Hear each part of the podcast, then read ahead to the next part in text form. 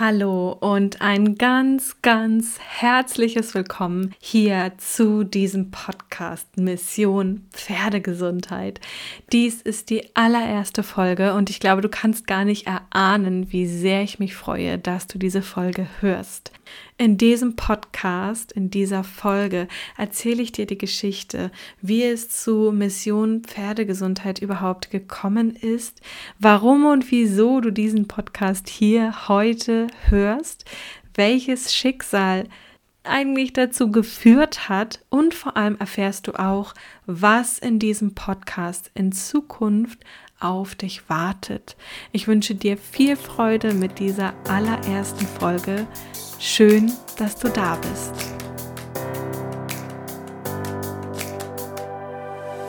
Hallo und herzlich willkommen zum Podcast Mission Pferdegesundheit. Mein Name ist Julia Maria und dieser Podcast ist für alle Pferdemenschen, die wissen wollen, was Pferde wirklich brauchen, wie sie wieder gesund werden und vor allem auch lange, lange bleiben.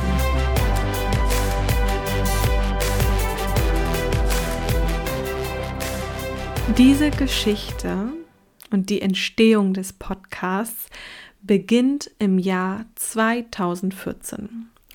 Ich habe damals beschlossen, mir dann nach wirklich fast 20 Jahren als Pferdemädchen endlich den Traum eines eigenen Pferdes zu erfüllen.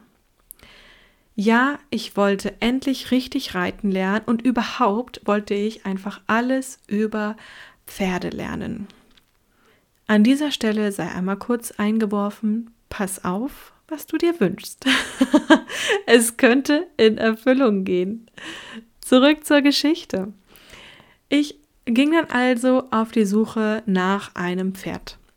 Und ich hatte die tolle Idee, mir tatsächlich ein Kaltblut zu kaufen, denn ich hatte jahrelang als Reitbeteiligung ein Kaltblut und ich wollte gern so was ähnlich Schweres haben. Ja, dieses Pferd war unendlich toll. Ich habe so unfassbar viel von ihm gelernt. Ähm, und ich habe mich wirklich total in diese Sorte Pferd verliebt. Außerdem war ich ja überhaupt nicht der Turnierreiter-Typ, ja, also ein Sportpferd, also ein, Warmblut würde ja gar nicht in Frage kommen. Ne? Also da, da gibt es ja einfach so diese Klischees, und ähm, mein Kopf hat sich demnach gedacht, hey komm, die bedienen wir auch mal ein bisschen oder wir versuchen sie zu bedienen.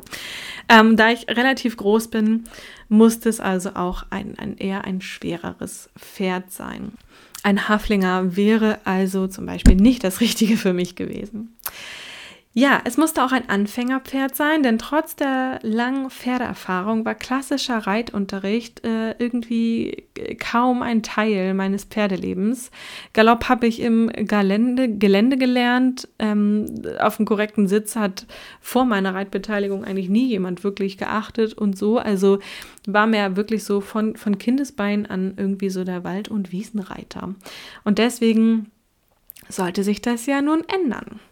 Da ich ein Sportpferd bzw. ein Warmblut ähm, kategorisch ausgeschlossen hatte, aber unbedingt auch Pferde gucken üben wollte, um eben nicht gleich das erstbeste Pferd zu kaufen, bin ich also losgegangen und habe mir als erstes ein, äh, ein Pferd angeschaut, von dem ich mir sicher war, dass ich es mir niemals holen würde. Es war ein 1,74 großer, dunkelbrauner Holsteiner, 18 Jahre alter Wallach, ehemaliges Springpferd. Perfekt. Würde ich mir niemals holen. Nicht so alt, nicht so groß, nicht so sportlich. Falls du mich jetzt schon länger kennst und falls du auf meiner Webseite oder auf Instagram oder sonst wo Fotos von mir und meinem Pferd gesehen hast, wird dir spätestens jetzt etwas aufgefallen sein. Denn irgendwie steht dann neben der großen Frau immer das große dunkelbraune Warmblut. und ja, genau so ist es natürlich passiert. Es war mal wieder das Schicksal bei der Arbeit. Man geht ohne Erwartung hin und man kommt ganz sicher und ganz genau mit dem nach Hause, von dem man eigentlich niemals gedacht hätte, dass einem das passiert. Der Grund ist allerdings auch ein ganz einfacher, denn ähm, von dem Moment an, an dem ich dieses ähm, wirklich wunderbare Pferd alleine auf dem Paddock gesehen habe, dachte ich schon, oh, das ist er. Mein Verstand hat die Krise gekriegt und gesagt, du spinnst doch, ganz sicher nicht, bleib mal schön auf dem Boden. Also bin ich auch auf dem Boden geblieben.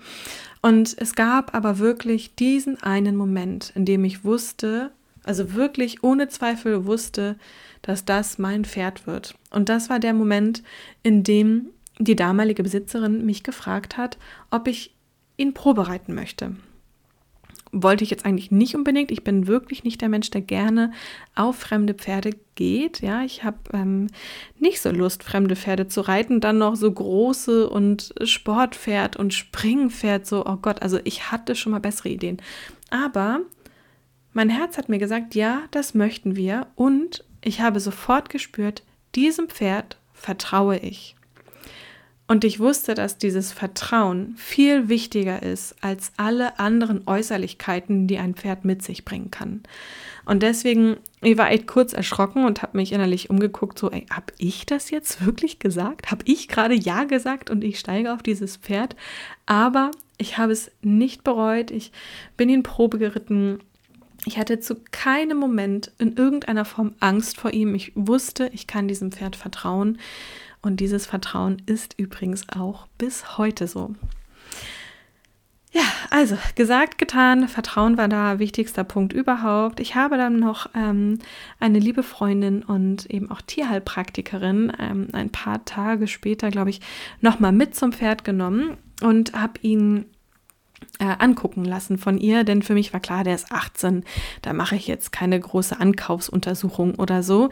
Ähm, und habe sie einfach gefragt, du, wenn ich mir den hole, gehen wir mal so ganz davon aus, von dem ähm, unwahrscheinlichen Fall, wenn ich ihn mir hole, inwiefern, also was glaubst du, wie groß ist die Baustelle, die ich mir da anlache, die körperliche? Und ja, sie hat ihn sich dann angeschaut und meinte, ja, also aber für 18 und Springpferd ist er wirklich körperlich soweit echt gut. Es gibt bestimmt das ein und andere, aber der Rücken zum Beispiel ist wirklich gut. Also zog dann zwei Wochen später Lord Ahorn zu mir nach Schenefeld bei Hamburg und da haben wir unsere erste Zeit verbracht. Der Große war tatsächlich ziemlich traumatisiert. Ich habe ihn, ähm, habe ihm ganz viel Zeit gelassen. Ich bin das erste halbe Jahr wirklich gar nicht geritten. Ähm, ja, und habe ihn ankommen lassen. Und dann so Stück für Stück haben wir uns immer mehr angenähert, ähm, haben eine tolle Basis gefunden. Ich habe angefangen, ein bisschen Unterricht zu nehmen. Und ich hatte dann auch wirklich meine allererste Springstunde. Ich glaube, Lord würde diese Hopser niemals als Sprung bezeichnen. Aber es ist ja auch für sein Alter sehr angemessen gewesen. Und ich bin echt in dieser Springstunde eigentlich gestorben. Danach habe ich mir Videos angeguckt und habe gedacht, ja, also für das Pferd sind es wirklich höchstens Hopser. Und es war auch wirklich süß. Er hat mich da an die Hand genommen und gesagt, komm, ich zeig dir mal, wie das geht. Und hat mich sehr souverän durch diese Springstunde geführt. Und danach habe ich gedacht, jetzt geht's los. Wahnsinn, ich lerne endlich ordentlich zu reiten, ordentlich zu sitzen, das Pferd richtig zu gymnastizieren und so. Aber ich hatte ja den zweiten Teil meines Wunsches vergessen. Und das war alles über Pferde zu lernen. Und ich habe gelernt. und zwar, dass es ein großes, großes Thema gibt, bevor wir überhaupt ans Reiten gehen können. Denn kurz nach der Springstunde, ich werde es wirklich nie vergessen, ähm, wurde Lord krank. Es war so halb schleichend, halb relativ plötzlich, denn wirklich für 18 oder zu dem Zeitpunkt war er dann 19, sah er top aus. Ja, war wirklich in seiner Kraft und auf einmal ging es halt bergab. Ich kriege gar nicht mehr alle Symptome so zusammen, aber ich weiß noch ganz genau, dass er eben auch so ja, Wassereinlagerung hatte und ähm, einfach auch ein generelles Unwohlsein hatte. Und als dann so diffuse Lahmheiten dazukommen, mal der Huf, mal der Huf, aber irgendwie auch nicht der Huf, sondern, hm, also es war wirklich total schwer auszumachen, ähm, habe ich dann wirklich auch Therapeuten hinzugeholt und die haben mir dann wirklich geholfen. Ich habe zwar schon von der Fütterung her ähm, eigentlich alles sehr richtig gemacht, so wie ich es heute auch immer noch mache, außer dass er heute als, als Senior natürlich noch anders betreut wird, ernährungstechnisch. Ähm, ja, und trotzdem ist er halt krank geworden. Und dann, dann ging es eigentlich los. Ich habe wirklich nicht nur die Therapeuten geholt und mir Hilfe geholt, sondern ich habe mich auch selbst mit dem Thema Ernährung, Stoffwechsel und Stoffwechselerkrankungen, wie sie über die Zeit entstehen, ähm, wie Fütterungsfehler von aus dem Fohlenalter sozusagen sich heute bemerkbar machen, was Pferde überhaupt brauchen, um gesund zu sein und, und, und. Mit all diesen Sachen habe ich mich sehr, sehr stark auseinandergesetzt. Und Lord zeigte dann bald Verbesserungen. Er wurde wieder gesund, ähm, wurde frei von Symptomen und das war eigentlich alles tutti. Und dann hatte ich die tolle Idee und die Möglichkeit, an die Ostsee zu ziehen. Ich bin ein, ein Ostseekind, wirklich im Herzen und absolut. Und als ich diese Möglichkeit bot, habe ich natürlich nicht Nein gesagt. Ja, und hier oben angekommen war ich wirklich wirklich geschockt. Ja, also einen Stall zu finden, in dem man sein Pferd einigermaßen ordentlich versorgt bekommt, äh, in dem es ausreichend Bewegung und ausreichend Heu bekommt. Also allein einen Stall zu finden, in dem Heu gefüttert wird. Da, dadurch schließen sich hier oben ja schon 70 bis 80 Prozent der Ställe aus. Ich war wirklich, ja, ich war wirklich geschockt und deprimiert und habe dann wirklich ähm, eine kleine Odyssee mit Lord hinter mir. Ich glaube, in den ersten zweieinhalb, drei Jahren haben wir insgesamt sechs Ställe abgeklappert. Und das mit einem alten Pferd. Das war kein Spaß. Der erste Wechsel, da war noch eher so, mh, hm, ja, weil man es halt das ein und andere haben möchte, was noch besser ist.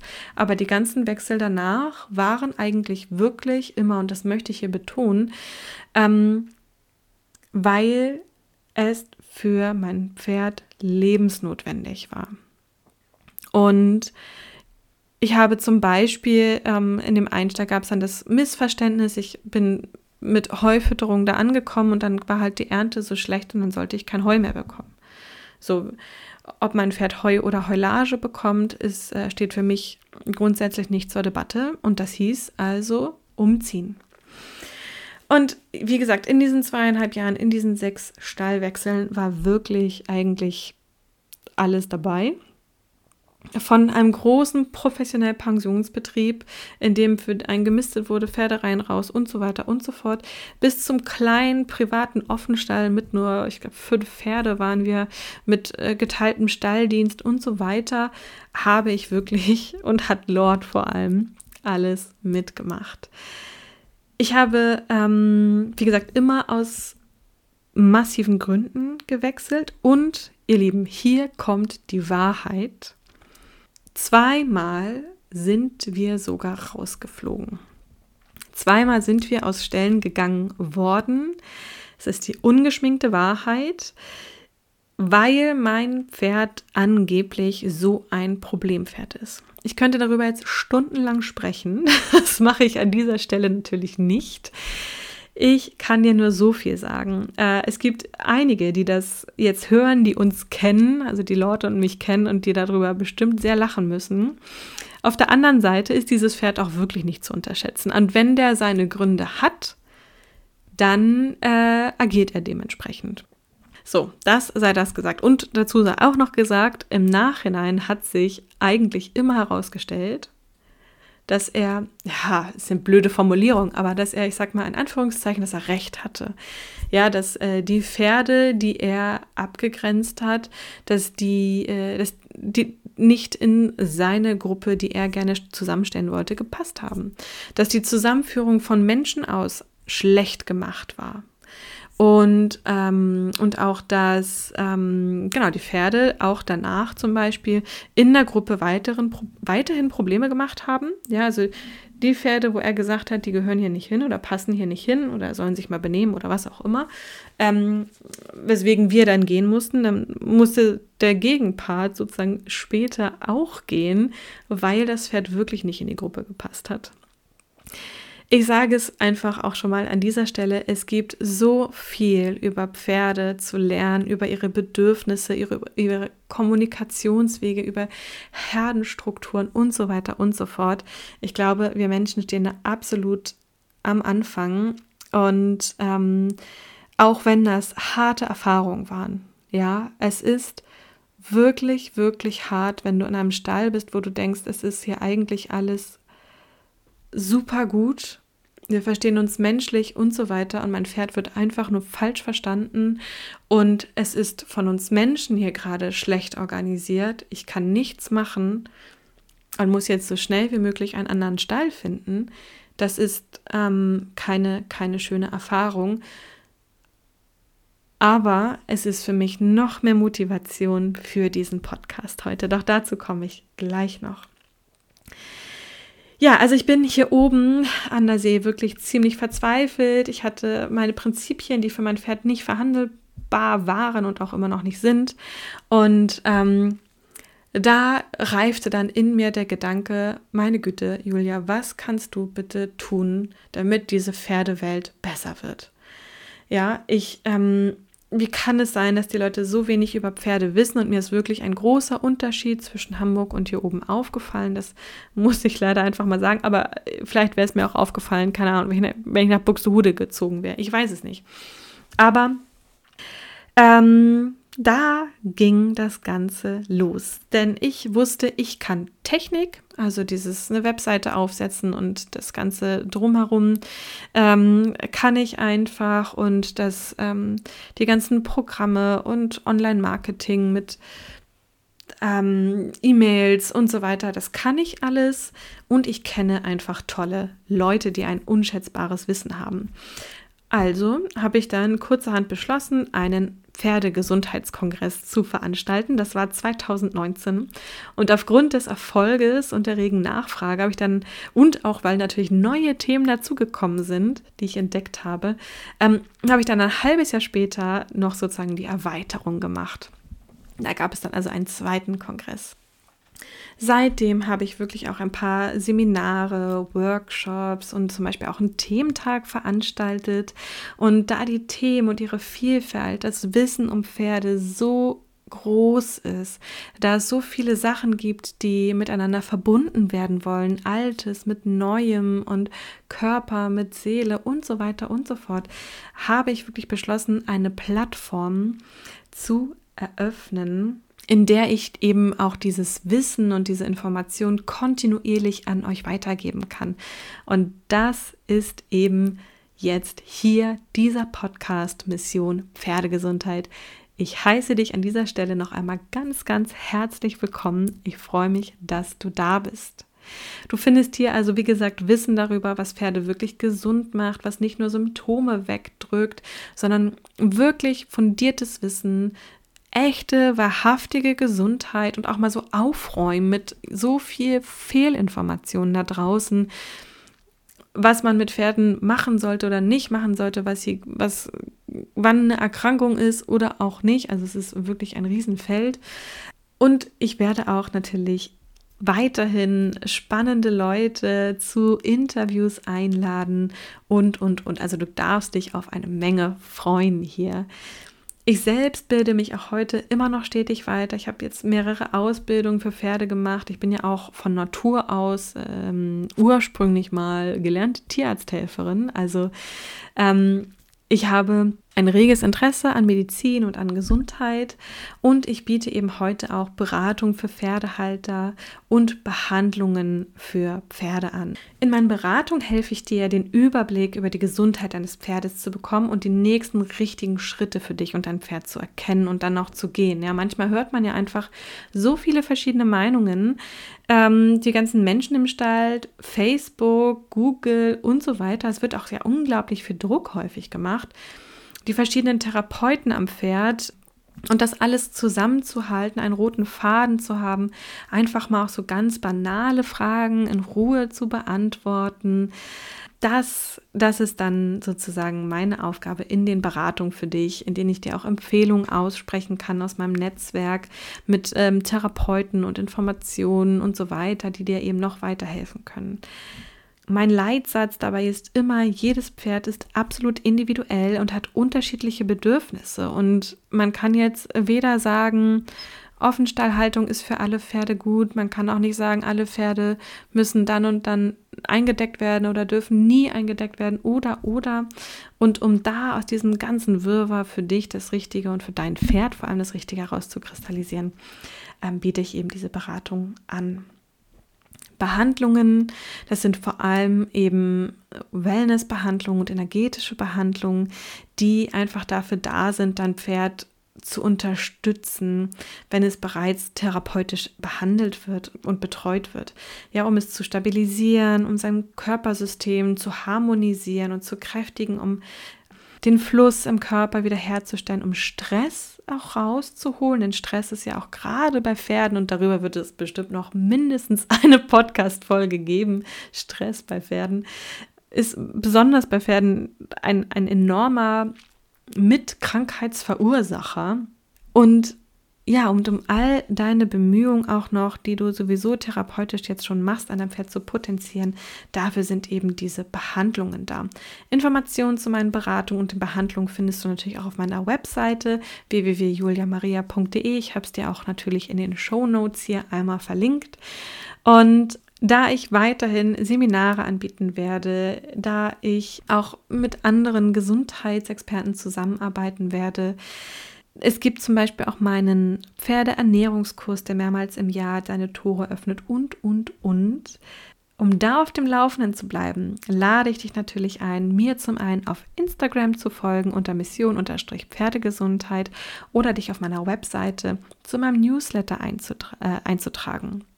Wenn du dich zu meinem Newsletter einträgst, bekommst du übrigens auch gleich den Zugang zu einem Mitgliederbereich, in dem ich die wichtigsten Empfehlungen mit dir teile von Büchern, Online-Kurse, Therapeuten, Futtermittel. Ähm, du findest da einige Ressourcen, die ich dir bestens empfehlen kann.